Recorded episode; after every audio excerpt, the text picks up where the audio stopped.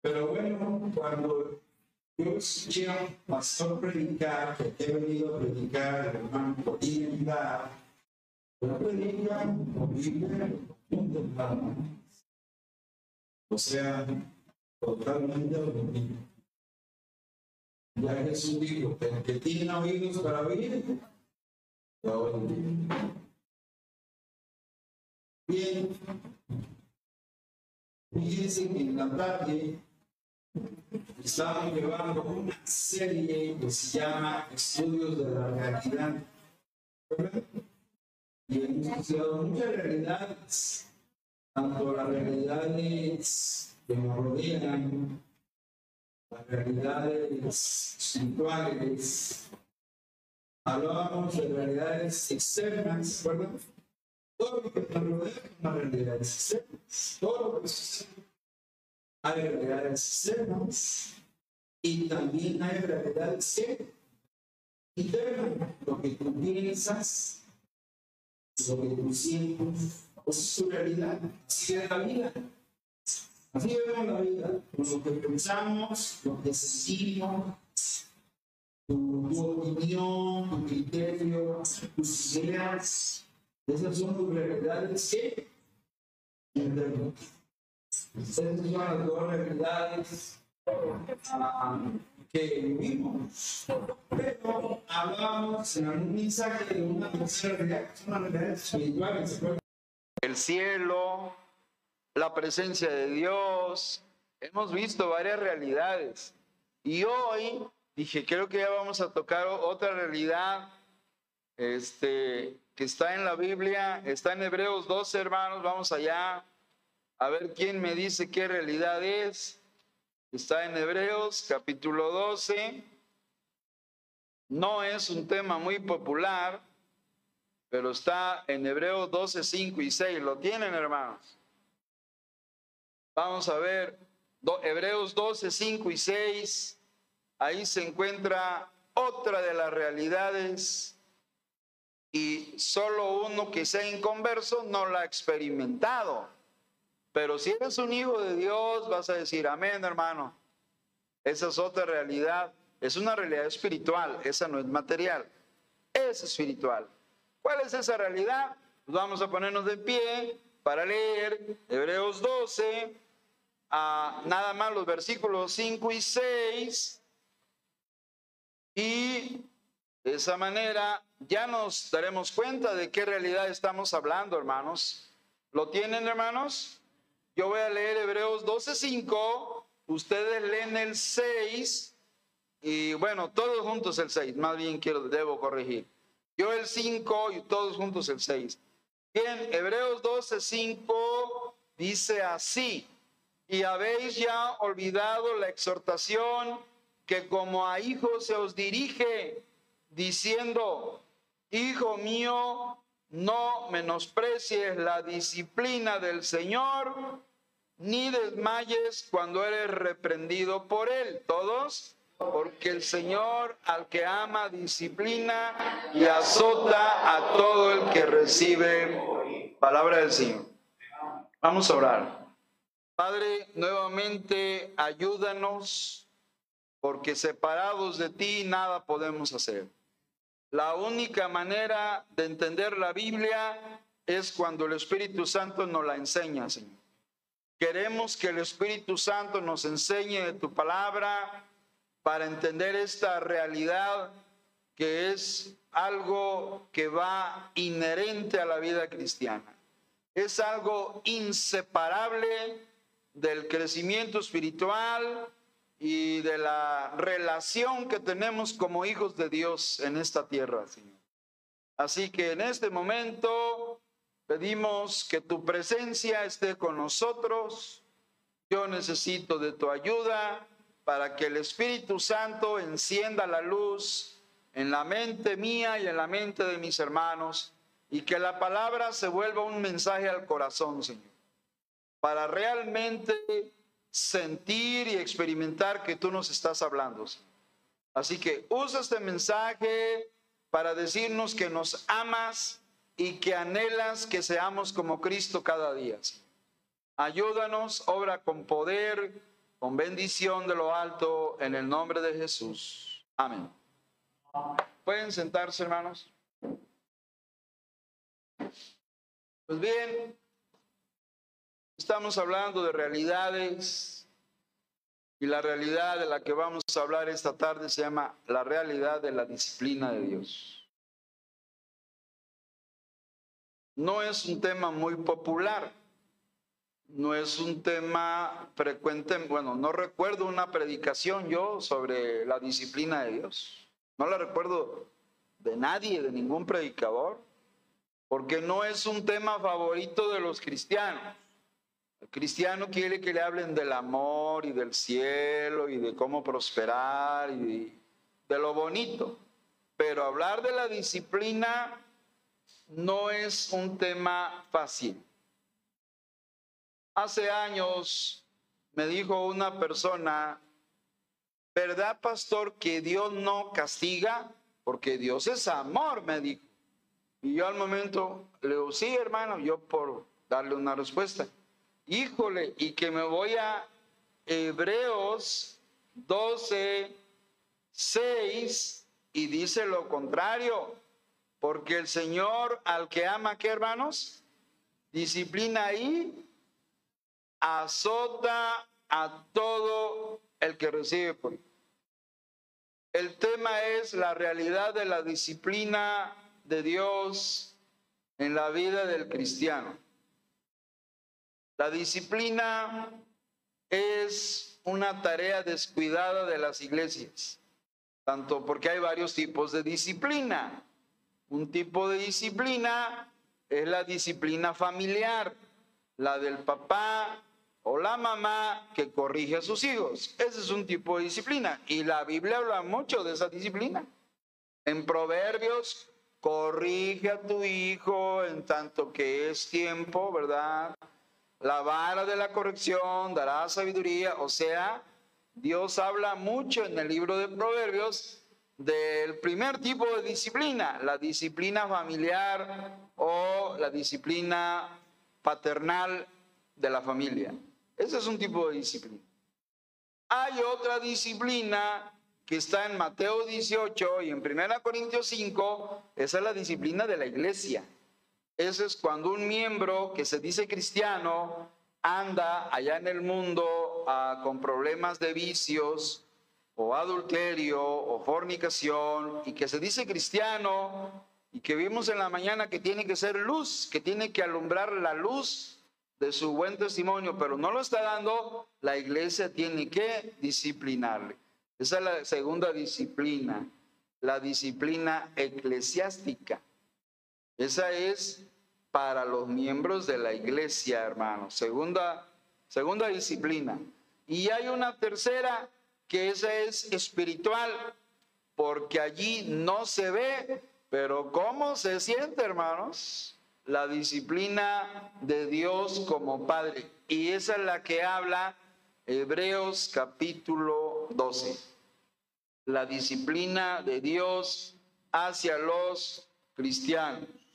En este capítulo 12, ese es uno de los temas, la disciplina de Dios en los cristianos hebreos, porque el libro hebreo se llama así porque eran judíos convertidos al cristianismo.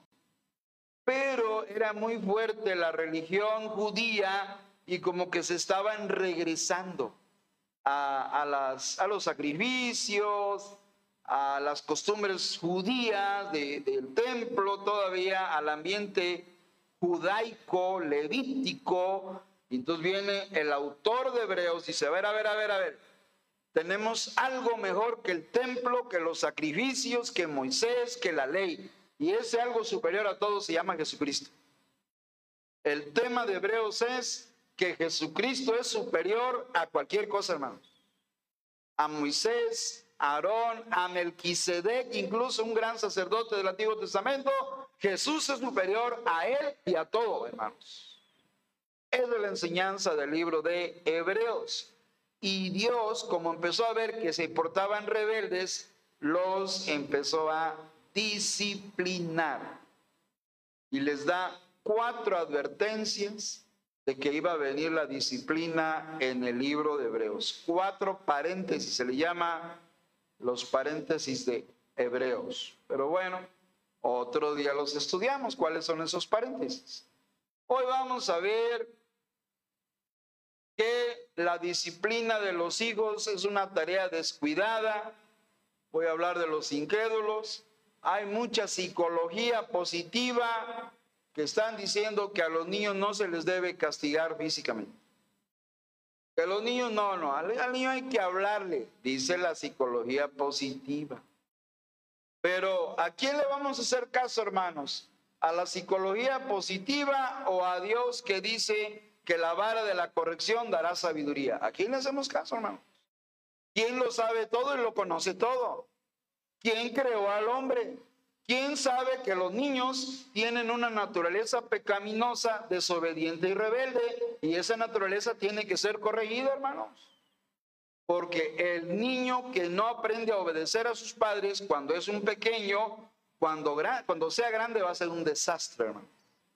Va a ser el que se cruza los semáforos en rojo, va a ser el que le va a tirar el pleito en la calle a cualquier persona no va a respetar a nadie. Hemos visto casos de personas así, sí o no, hermanos. Así que el tema de la disciplina, o debo decir, la realidad de la disciplina, no la podemos ignorar. En este capítulo 12, Jesús nos habla primero de el ejemplo de Jesús. Versículo 2, ¿alguien nos lee el ejemplo de Jesús? ¿Qué dice?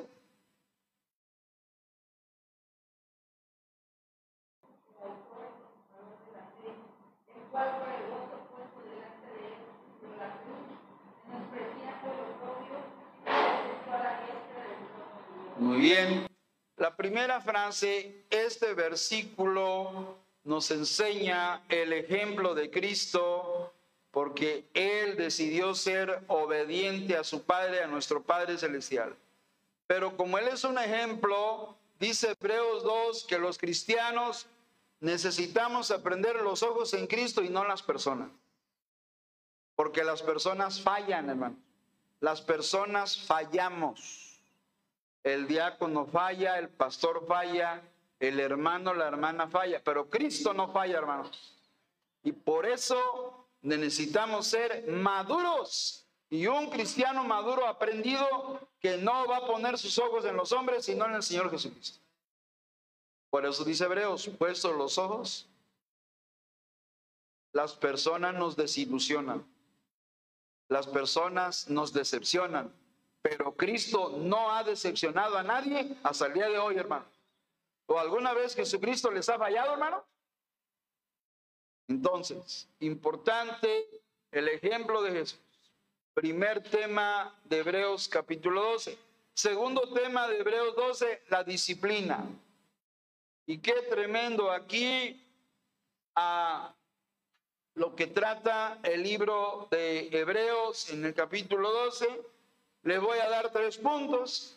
Hoy no hay visualización, hoy nomás hay, hay audición. Les doy los puntos con la letra O. El olvido. Hay un olvido por ahí en el versículo 5, ¿verdad que sí? ¿Hay un olvido o no hay un olvido? A ver, versículo 5, ¿alguien? 12.5.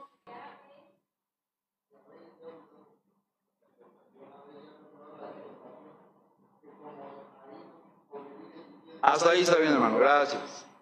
Pues, y habéis ya, ¿qué? Olvidado. Por eso ese punto le llamo el olvido. Hay un olvido que tenían los cristianos hebreos. Recuerden a quién se le mandó la carta. Judíos convertidos a Cristo que se estaban regresando a su vieja religión. Y Dios los empezó a disciplinar porque dejaron la fe en Jesucristo y querían irse otra vez a hacer sacrificios. Esa es una carta de exhortación, de madurez y de enseñanza. Así que hay un punto que se llama el olvido, luego hay una obstinación en el versículo 7, ¿verdad? Y del 7 en adelante se ven unos creyentes obstinados y un creyente obstinado es un creyente terco. Ser obstinado es ser terco y hay una terquedad aquí que se nota, ahorita la vamos a explicar. Así que hay un olvido, una obstinación y luego hay un objetivo de la disciplina. Vamos a ver primero el olvido. Los cristianos hebreos se habían olvidado de las verdades básicas de la palabra de Dios. Se olvidaron de la doctrina, de la enseñanza de la Biblia sencilla. Eso lo dice Hebreos 5:12. ¿Alguien, hermano? 5:12.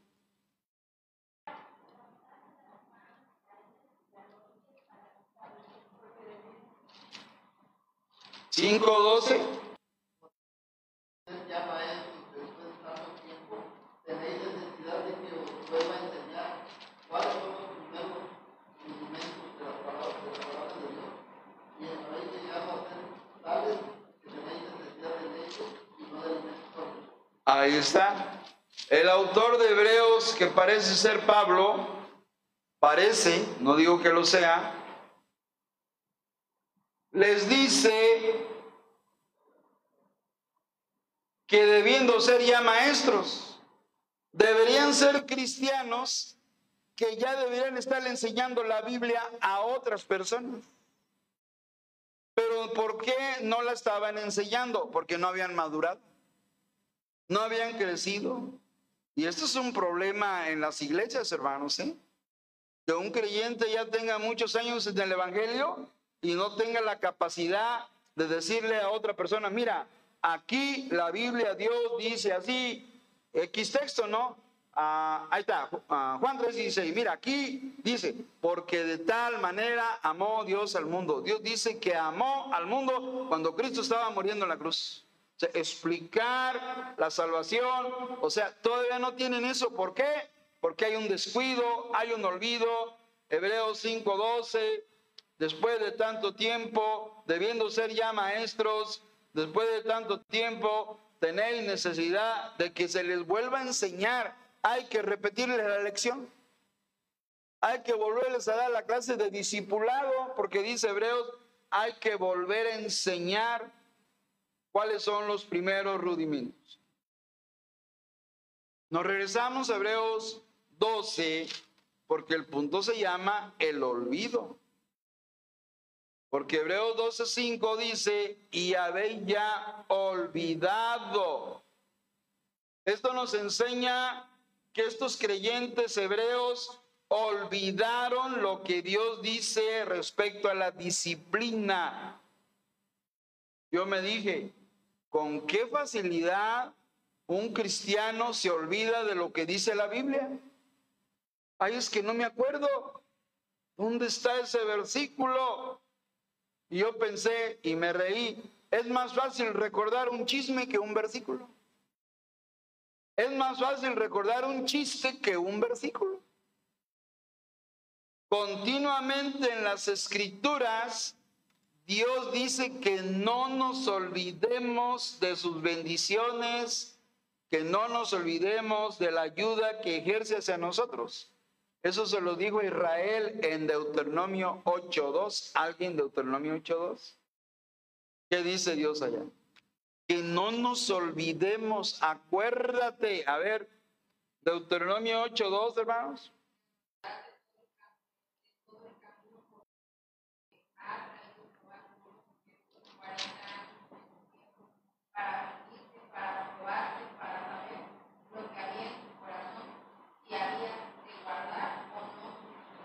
Así es. Tremendo versículo. ¿Y qué dicen las primeras tres palabras? ¿Y te qué? Acordarás. O sea, Dios no quiere que nos olvidemos, hermano. Te acordarás de todo el camino por donde te ha traído Jehová tu Dios estos 40 años. Dios que quería que Israel hicieran algo que se llama memoria histórica. Hace una memoria histórica, hermano de cómo Dios te ha bendecido, de cómo Dios te ha ayudado, de cómo Dios te ha socorrido en los momentos de mayor necesidad. Por eso dice a Dios de Israel, acuérdate que no te olvides no caigamos en el olvido. Esa es una exhortación que nos da a no olvidarnos. Y, y acá Moisés sigue insistiendo que no nos olvidemos. Alguien en el versículo 11, alguien, 8, 11.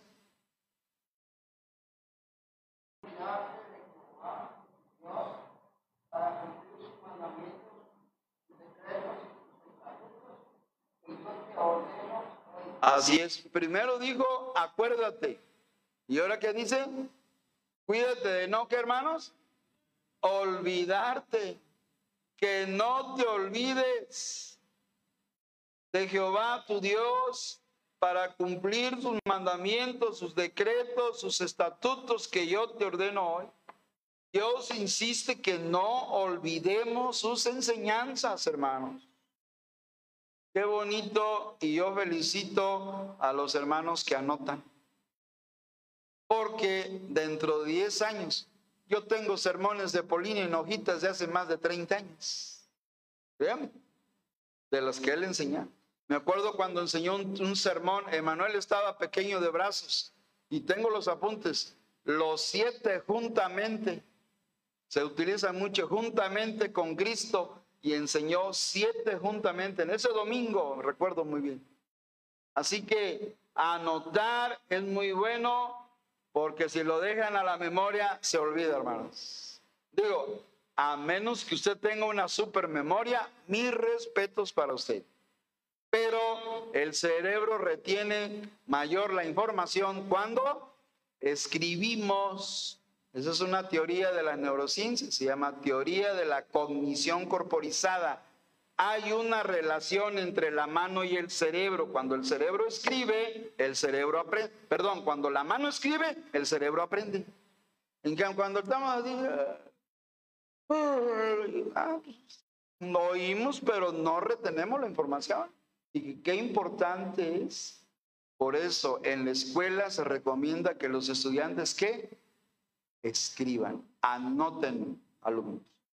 Yo a mis alumnos los pongo, les doy un formato que se llama formato Cornell.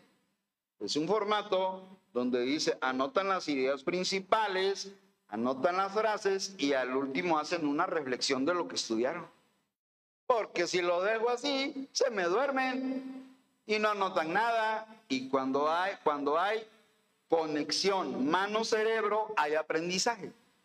Así que se aconseja que el alumno que escriba apuntes. Alumno con buenos apuntes es un alumno que aprende. Alumno que el cuaderno anda todo deshojado y nomás trae dos renglones y una, una, una cuentita de sumar, es un alumno que no está aprendiendo. Porque el cuaderno de los niños es el instrumento para darnos cuenta si está aprendiendo. ¿Verdad que sí, hermana Remedios? Hermana Remedios. Bien, entonces, ¿Por qué digo esto? Porque ¿qué dice Dios? ¿Qué dice Dios en 11? Cuídate de no qué? De olvidarte. De Jehová, no te olvides de Dios. Y no solo de Dios, no te olvides de cumplir sus mandamientos. Y luego el verso 18, hermanos, otra vez, Dios no se cansa. Dice Dios, a ver quién se cansa primero, ustedes o yo. Y vuelve a decir, todo junto, el verso 18 dice,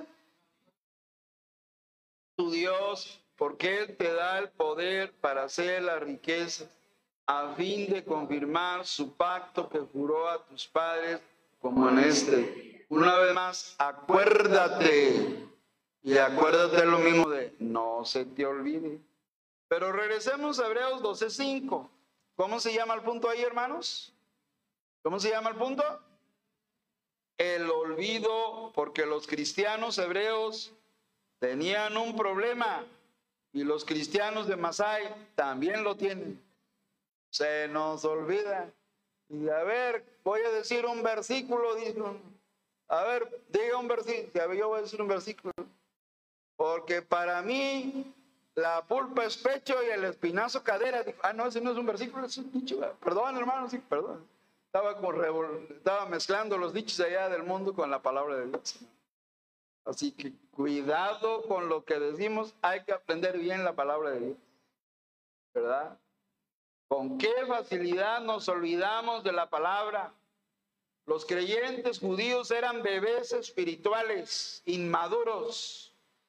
Y una manera de madurar es que Dios estaba permitiendo pruebas, que pasaran por pruebas. Hay que saber diferenciar la disciplina de Dios de un castigo penal. Hay dos figuras de autoridad que todos conocemos, el juez y un papá en casa, ¿verdad que sí? Ambos tienen autoridad.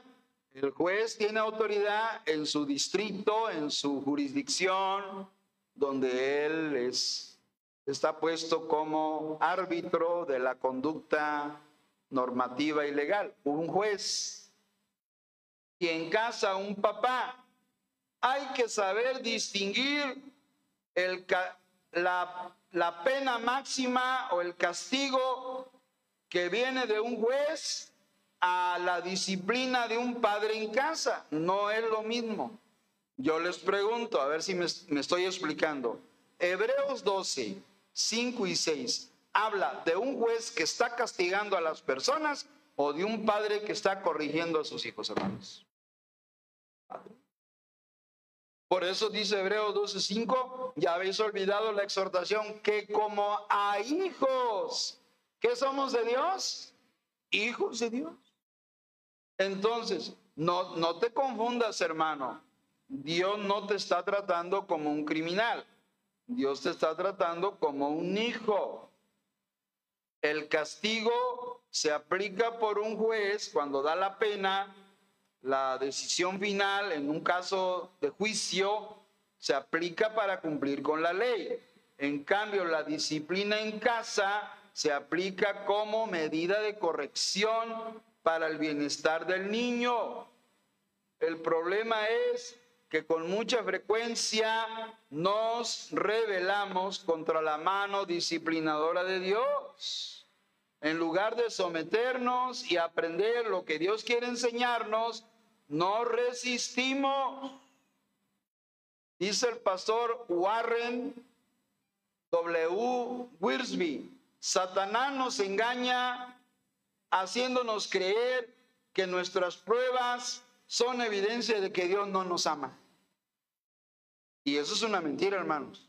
Las pruebas es una evidencia del amor de Dios. ¿No amaba Dios a Job? Un varón perfecto, maduro y temeroso de Dios. Sí, no lo amaba, hermanos. Y, Dios presumía de su hijo. Le dijo a Satanás, ¿no has visto mi siervo Job? ¿Verdad? Temeroso, apartado del mal y dice, es uno de los mejores hijos. Y Dios amaba, sin duda, a Job. Y Satanás fue a acusar a Job allá arriba delante de Dios. ¿Verdad? La historia ya la conocemos. Job le llovieron las pruebas. Todas sus riquezas se desaparecieron. Todos sus ganados se murieron. Y lo peor de todo, sus diez hijos murieron. Dice Samuel Hernández, el cantante cristiano puertorriqueño. Se le murieron diez hijos de cantazo, dice, así dicen los, los puertorriqueños, de cantazo, sí, o sea, de una, así, diez, no lo perdió uno en cada día, en un solo día, los diez hijos se le murieron, las hijas y los hijos. Y eso es un golpe muy duro para cualquier padre, para cualquier mamá, ¿cierto o no, cierto, hermano? Si un hijo duele, ahora imagínense, diez hijos. ¿Qué prueba más dura pasó? Y eso significaba que Dios era un juez castigando a Job o era un padre amoroso que lo sometió a una prueba, hermanos. Que yo quiero que entendamos eso, por favor. Cuando Dios nos manda una dificultad, Dios no, no nos castiga como criminales, Dios nos está disciplinando como un padre amoroso. Eso es lo que está haciendo Dios. La palabra de Dios enseña que la disciplina del Padre es la mejor prueba de que Dios en realidad nos ama. ¿Dónde dice la Biblia que cuando Dios nos disciplina es porque nos ama? Pues 12.6, hermanos. A ver, alguien. Pues 12.6 de Hebreos. ¿Qué dice? ¿Alguien?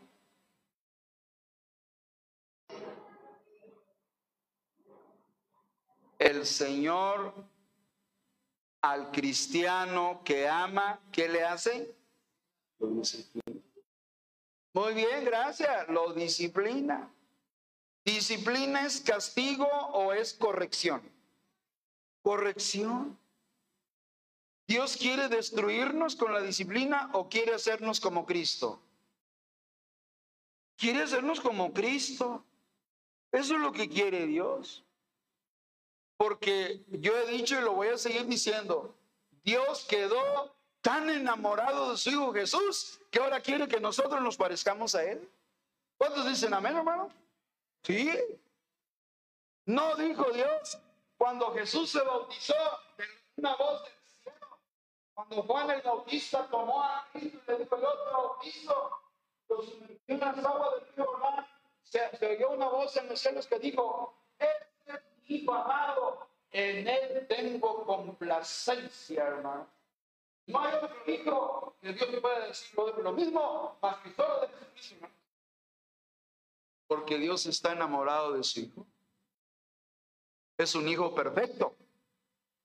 Es un hijo santo. Es un hijo justo. Es un hijo lleno de amor que murió por nosotros. Por eso debemos amarlo, por eso estamos viendo en la mañana. ¿Por qué debemos amar a Jesucristo? Porque nadie le gana. Ya lo dijo Paul Washer. Si pusiéramos en una báscula todo el oro, planetas, todo el dinero en una báscula y en la otra Jesucristo, Jesucristo pesa más que todo el Nadie supera porque Jesucristo es inigualable, hermano. Insuperable es el Rey de Reyes y Señor de los Señores. Entonces Dios quiere, pues Dios no nos está castigando. Cuando te venga un problema, da gracias a Dios. El problema que sea, vete de rodillas y dile, gracias Señor por eso que me está pasando. Sea enfermedad, sea un accidente, sea una situación en familia, sea cualquier situación, agacha la cabeza, dile, gracias Padre, yo no entiendo por qué me pasa eso, pero yo te alabo y te doy gracias. ¿No hizo eso Job? ¿Acaso Job se empezó a renegar de Dios? A ver, vamos a Job. Aprendamos del perfecto, porque él era un varón maduro, dice la Biblia. Job capítulo 1, me parece que es el versículo 21, ya casi lo tengo de memoria, sí, claro que es el 21. A ver, 1.21, aprendamos de los héroes de la Biblia y uno de los héroes más grandes de la Biblia después de Jesús es Job. Varón perfecto, recto, temeroso de Dios y apartado del mal. Y ya cuando sus hijos se le murieron, diez hijos se le murieron, hermano. No tuvo un dolor de un hijo, tuvo diez dolores por sus hijos. Y sabemos que un hijo duele, hermano. Y luego todos sus ganados quedaron calcinados, destruidos. Y sin embargo, véanlo en el versículo 20 y 21 y 22. Después que sus hijos murieron, dijo, entonces Job se levantó, rasgó su manto. Esa es señal de, de, de duelo judía oriental. Romper la ropa en señal de dolor, de funeral. Hoy en día una mujer grita y se desespera y cae en crisis colectiva, ¿verdad? En histeria. Tranquilo, tranquilo. Job no cayó en desesperación, rasgó la ropa, rasuró su cabeza, vámonos. ¿Y qué hizo? Dígame qué hizo. Se postró en tierra. Fue.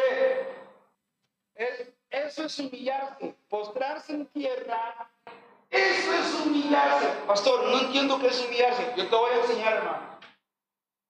Cuando dice la Biblia que se postró en tierra, humillarse viene del latín humus, y humus es tierra, hermano, en latín. Humillarse es hacerse a como tierra, al polvo. Cuando nos humillamos, reconocemos que somos polvo delante de Dios. Que no somos nada, y lo único que nos, nos sustenta es Jesús. Humillarse es, fue polvo, Señor. ¿No le dijo Dios a Adán? Polvo eres. Humillarse es, hazte como polvo delante de Dios, hermano. Porque eso es lo que somos.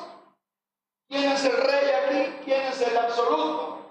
¿Quién es el más sabio aquí? Nadie, hermanos. Todo eso lo es Dios, no nosotros. Nosotros somos vasos de barro, lo vimos en la mañana. Vasos de barro. Siervos inútiles somos. Así que humillarte es hacerte de tierra, de polvo. Humus, de ahí viene humi, humi, del polvo de la tierra. ¿Y qué dice Job? Su cabeza y se postró en tierra y se quejó. ¿Así dice? No. ¿Qué hizo con Dios? La adoró, dijo, Baruch atá Adonai. Si hablaba hebreo, dijo, bendito sea el Señor. Adoró a Dios. ¿Pero vio? Adoró. Le dio la gloria a Dios. ¿Ya lo vio? No dice, se puso a quejarse y a echarle pegadas y echar culpas. No, no hizo eso. No se puso a echar culpas a nadie. Dice, adoró. Ahora vea lo más bonito, versículo 21. Y dijo, mire, era un filósofo hebreo, uno que piensa, uno que reflexiona. Y dijo, desnudo salí del vientre de mi madre. ¿Eso es cierto? ¿O quién cuando nace ya trae los anillos y los relojes los, y la ropa? ¿Quién cuando nació ya? Nadie, hermanos. Desnudo venimos, llegamos a este mundo. Desnudo dijo una verdad de la naturaleza del hombre. ¿Y qué dice? ¿Y desnudo qué? Volveré allá. Cuando regresemos con Dios, ¿qué nos vamos a llevar, hermanos? Ni un peso, hermanos. El hermano Álvaro hablaba la mañana, la palabra de Dios memorizada es lo único. Y luego miren, para mí, para mí, las más hermosas palabras que puede decir un cristiano cuando está sufriendo un dolor muy grande. ¿Qué dijo? Jehová dio, le dio diez hijos y riquezas. ¿Y luego qué dice? Jehová quitó. Y miren, dio una doxología. La palabra doxología es cuando se alaba a Dios. Dice, sea el nombre de Jehová que... Cuando tengamos una pérdida, hermano, de algo muy valioso, cae de rodillas y dile a Dios, Jehová dio, Jehová. Sea el nombre de Jehová bendito. Eso es lo más espiritual y lo más maduro que puede ser un buen cristiano. Y no empezar, "Ay, ahora, ¿por qué la traes contra mí? ¿Por cómo a los otros no les pasa nada? Y empezamos a, echamos, empezamos a echar.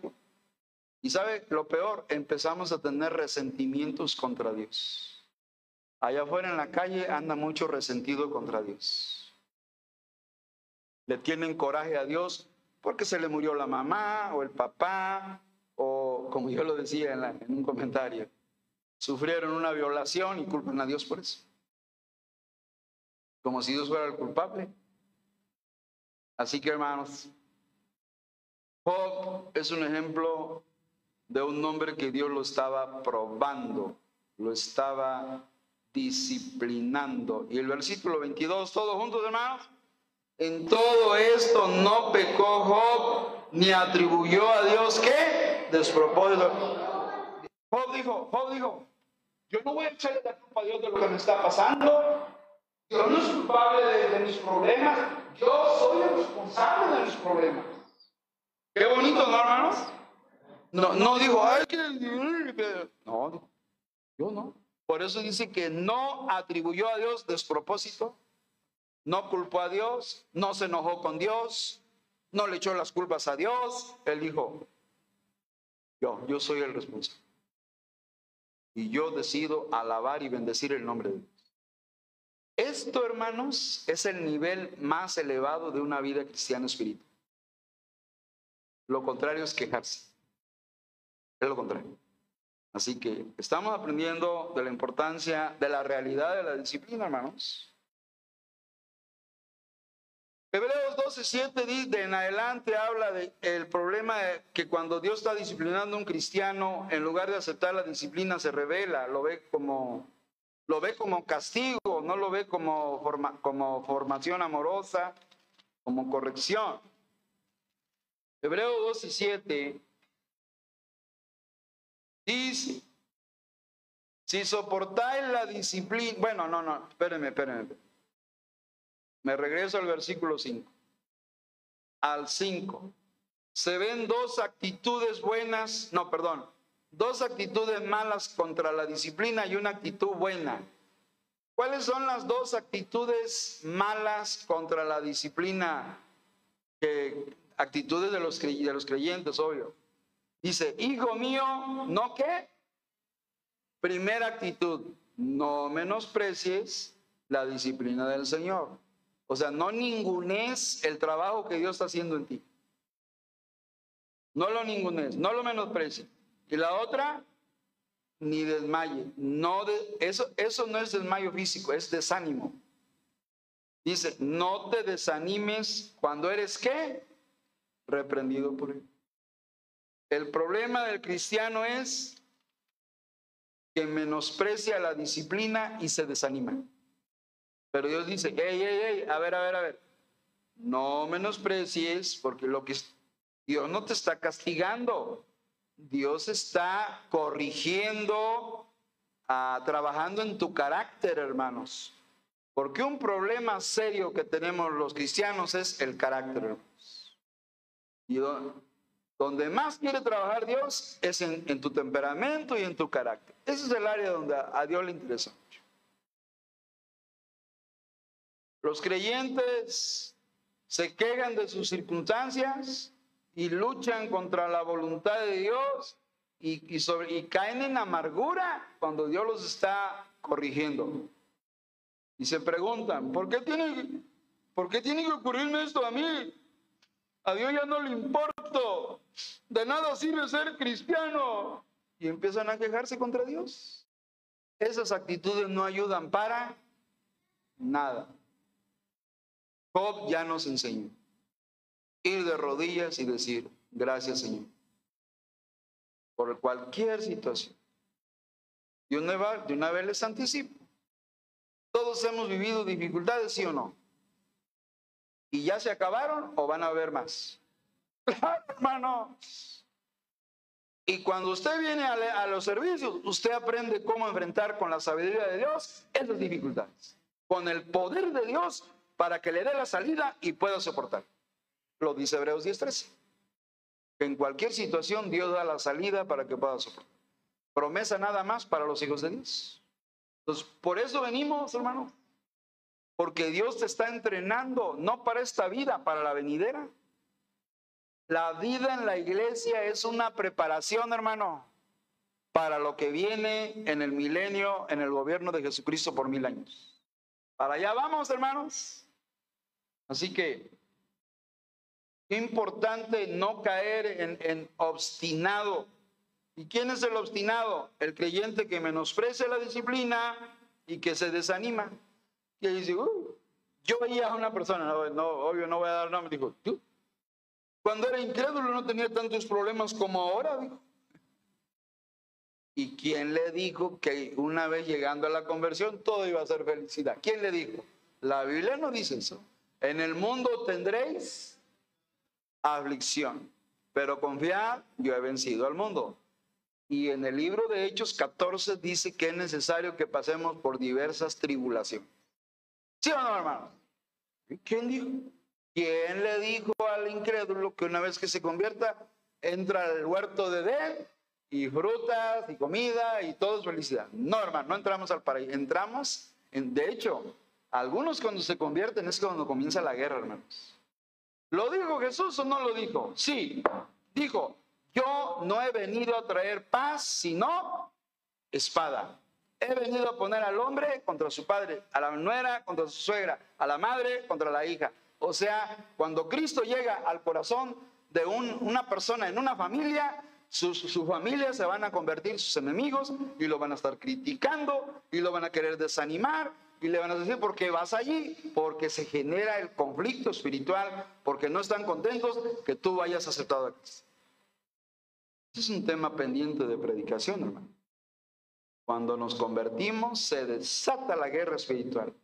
Ah, ah, sí, yo recuerdo mis abuelos, yo soy hijo de abuelo. Ah, sí, Ernesto Barra estudió la normal, terminó su carrera. Uy, mis abuelos contentísimos.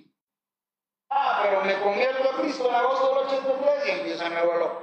Deja ese libro, por le deja ahí ya, apaga la luz, ya vete a dormir. Me mandaban a dormir porque yo estaba leyendo la Biblia. Y se enojaba, bueno, porque yo leía la Biblia. Ah, ahora que ya te metiste a religión. Y empezaba yo. Ah, es que Jesús dijo, no he venido a traer paz, sino espada. Pa- Dice, vine a traer conflicto, vine a poner al hombre contra su padre. ¿Por qué? Por causa de Jesucristo. Por causa del Evangelio. ¿Han leído ese pasaje, hermanos? ¿Lo han leído?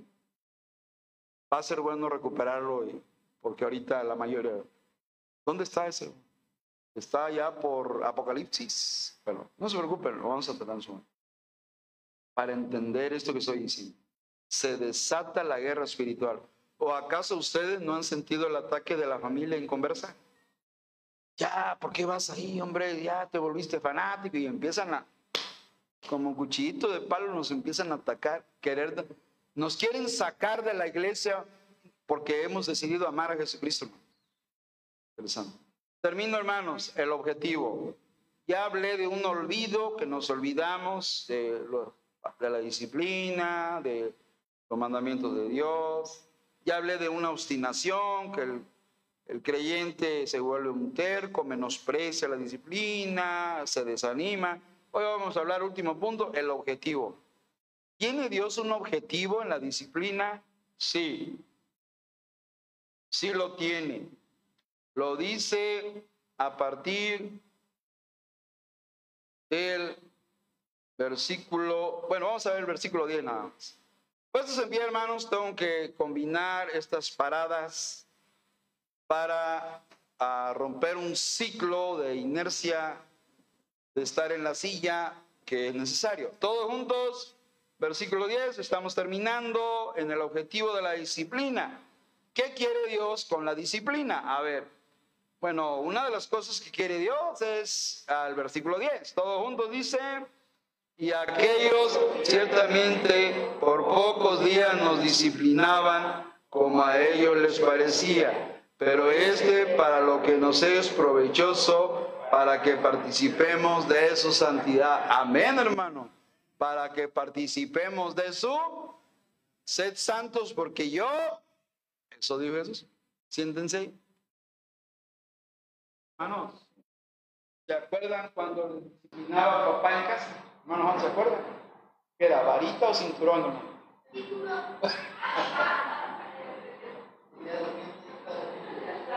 Hermano Víctor, ¿se acuerda? ¿Qué era?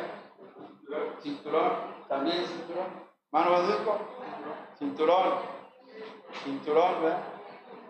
Pregúntenme a mí, o sea, mi abuela, mi abuelo una vez nada más. Pero mi abuela, ay, ay, ay, al lado de la estufa tenía una varita así recargada. Ah, sí, esa. Y una vez que se me ocurre irme a Tuxpan sin permiso, a, los 11 años en quinto grado dijeron, se murió fulanito y lo van a enterrar en Tuxpan y ya está el autobús. Ese mismo año subirme al autobús, "Eh, vamos, vamos, vamos, vamos, a. Y que me subo y que voy al sepelio del amiguito que. Ay, nanita, cuando regresé, la abuela echaba chispas, espuma. Mi mamá me miró así, ya llegaste. Pero yo ya llevaba la convicción de que había hecho mal porque no le avisé. Mi abuelita era madura, pero la amo y la extraño. Dijo Valente Hernández Solís que su papá le pegaba con cuerda de caballo. Y dijo Valente, la cuarta, mojada, mojada la cuarta. Dijo Valente, bendito sea mi padre, porque por eso no me dediqué a una vida mala, sino a conocer y a servir a Dios. Yo digo, bendita sea mi abuelita María de. Yo le digo, la filósofa Jesús. Cuando llegué, hermanos, me amarró a un poste. Me amarró. Y, yo no me resistí. Así nada de que, ¡ah! Sí, me y me amarró. Le agarró la vara y me dio hasta hasta que revolvió su- y yo, sí. Yo, ya, ya. Pero yo conocí las aguamalas de tus cuando decimos, y que las veía como Yo fui a aprender una lección del mar, ¿eh? las aguamalas, ¿se acuerdan? Ya ni hay, creo, ya se, acabaron, ya casi. Pero yo no, y la saqué, ¿verdad? Bueno, obviamente yo no mano porque son urticanas. Era como una gelatina transparente, que me acuerdo. Pero llegando a la comunión, una santa que no la olvide. Pero yo no guardo rencor, hermanos. Para empezar, conózcanme. Ernesto Barra no es rencor. Yo no guardo rencor. Ah, no vayamos, no hay problema. Me olvida. Yo no guardo rencor. Pero sí me dio una disciplinada de las antiguas, hermanos. No, hoy en día mi abuelita la hubieran llevado al DIF, hermano. La hubieran, demandado, ¿verdad, hermano? Eh, eh, por eso dice Hebreos 10, y aquellos ciertamente por pocos días, ¿qué? Nos disciplinaban como a ellos les parecía, con vara, con cinturón, váyase a su cuarto, no come, no tiene derecho al juguete, de muchas maneras. Pero ¿qué, ¿qué, dice de Dios? ¿Qué dice de Dios? Pero este, ¿quién es este? Dios. Para lo que nos es qué? Lo que nos conviene, lo que es provechoso, para que participemos, subrayele eso, de su santidad. Tuvimos nuestros papás que nos corregían y ellos sí nos castigaban, hermanos. A mí sí me castigaron. Gracias a Dios. Hermanos, la mejor prueba de que alguien es un cristiano y no un bastardo es que Dios lo está corrigiendo y trabajando en su vida. Si Dios está trabajando en tu vida, dale gracias porque eso demuestra que eres un hijo de Dios.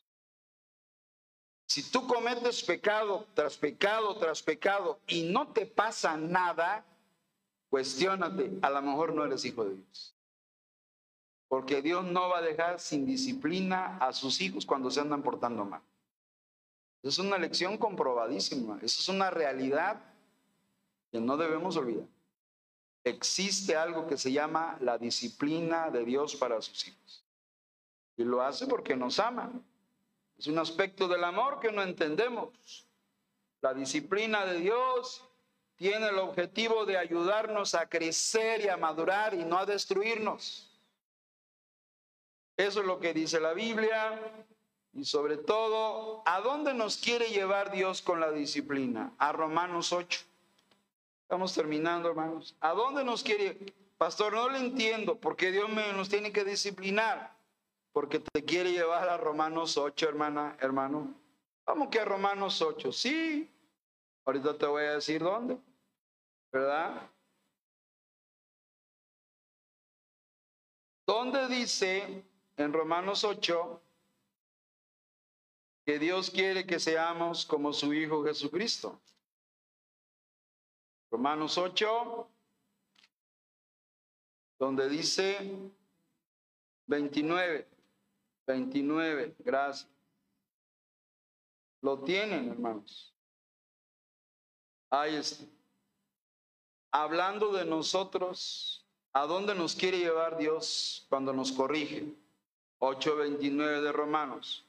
Porque a los que antes conoció, también los, o sea, los, les dio un, un objetivo, un destino, una meta para que fuesen hechos conforme, conformes a la imagen de quién, hermanos?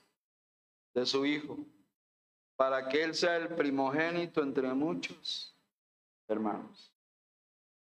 Dios quiere que seamos hechos conforme a la imagen de su Hijo.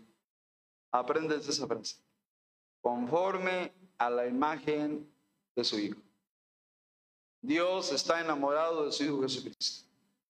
Eso es como una mamá que está, su hijo es su adoración, ¿sí o no, hermanos? Una madre, ah, mi hijo, mi hijo, su adoración. Y Dios tiene un hijo, es lo máximo. Y dice, ay, yo quisiera que los demás sean como él. Como cuando un papá o mamá le dicen, quiero que seas como tu hermano, ¿verdad? Nos, nos, nos dicen, Mira, tu hermano hace, hace bien esto también, tu hermano hace bien aquello. Y lo ponen de ejemplo a un hermano mayor que es ejemplo. Y al hermano menor, aprende de tu hermano. Y es lo mismo con nosotros. Dios quiere que aprendamos de Cristo. No hay otra meta superior a esta. Y esa es otra de las razones de la disciplina. Hermanos, ¿están pasando por dificultades? Ore a Dios que le dé sabiduría para discernir si son pruebas o, es disciplina. Dios manda las dos.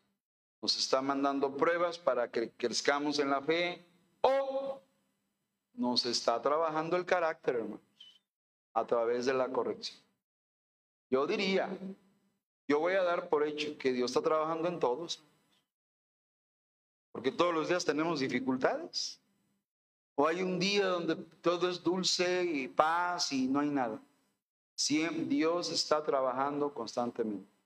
¿Se acuerda de Filipenses 1.6 o es 1.9? Es 1.6. El que comenzó en vosotros la perfeccionará A lo mejor tú te cansas, pero Dios no se cansa. Dios dice, yo ya empecé contigo y ahora voy a terminar. ¿Cierto, Norma? Yo ya dije que quiero que te parezcas a Cristo. No, Señor, pero que ya yo ya decidí que quiero que mis hijos cristianos se parezcan a Jesús. Ya está decidido. Conformes a la imagen de su Hijo. Así que Dios ya comenzó en nosotros, ya nos dio el Espíritu Santo, ya tenemos la Escritura. Ahora esperemos que Dios siga obrando en cada uno de nosotros. Llegar un día, hoy no, mañana tampoco hasta que estemos en su presencia. Y en aquel día llegaremos a ser como Cristo. ¿Sabía usted que vamos a ser semejantes a Cristo? Primera de Juan 3.2 y terminamos puestos en pie. Primera de Juan 3.2. Los cristianos serán como Cristo. Ahorita tenemos, estamos llenos de defectos, de errores, pecado, debilidades, fallas, fallamos, pero ¿qué dice el versículo 2 de Juan, primera Juan 3, 2? Aquí terminamos. Todos juntos, primera de Juan 3, 2, dice, amados, ahora somos hijos de Dios y aún no se ha manifestado lo que hemos de ser, pero sabemos que cuando Él se manifieste, seremos semejantes a Él, porque le veremos tal como Él. Seremos semejantes a Él. Seremos como Cristo, hermanos. No iguales a Cristo, semejantes a Cristo, porque le veremos tal como Él es. Vamos a hablar.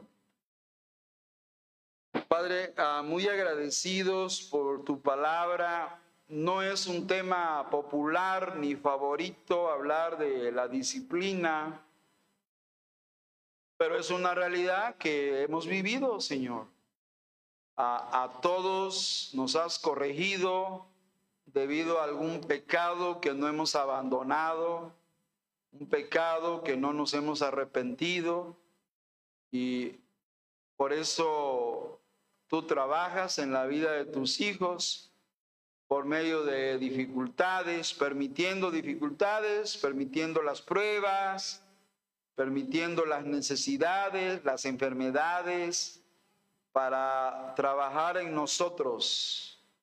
Así que, Padre amado, pues te damos gracias por todas las veces que nos has corregido y nos has ayudado, Señor.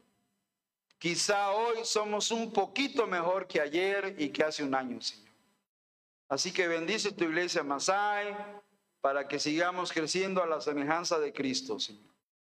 Te alabamos, te damos gracias en el nombre de Jesús. Amén. Dios les bendiga, hermanos.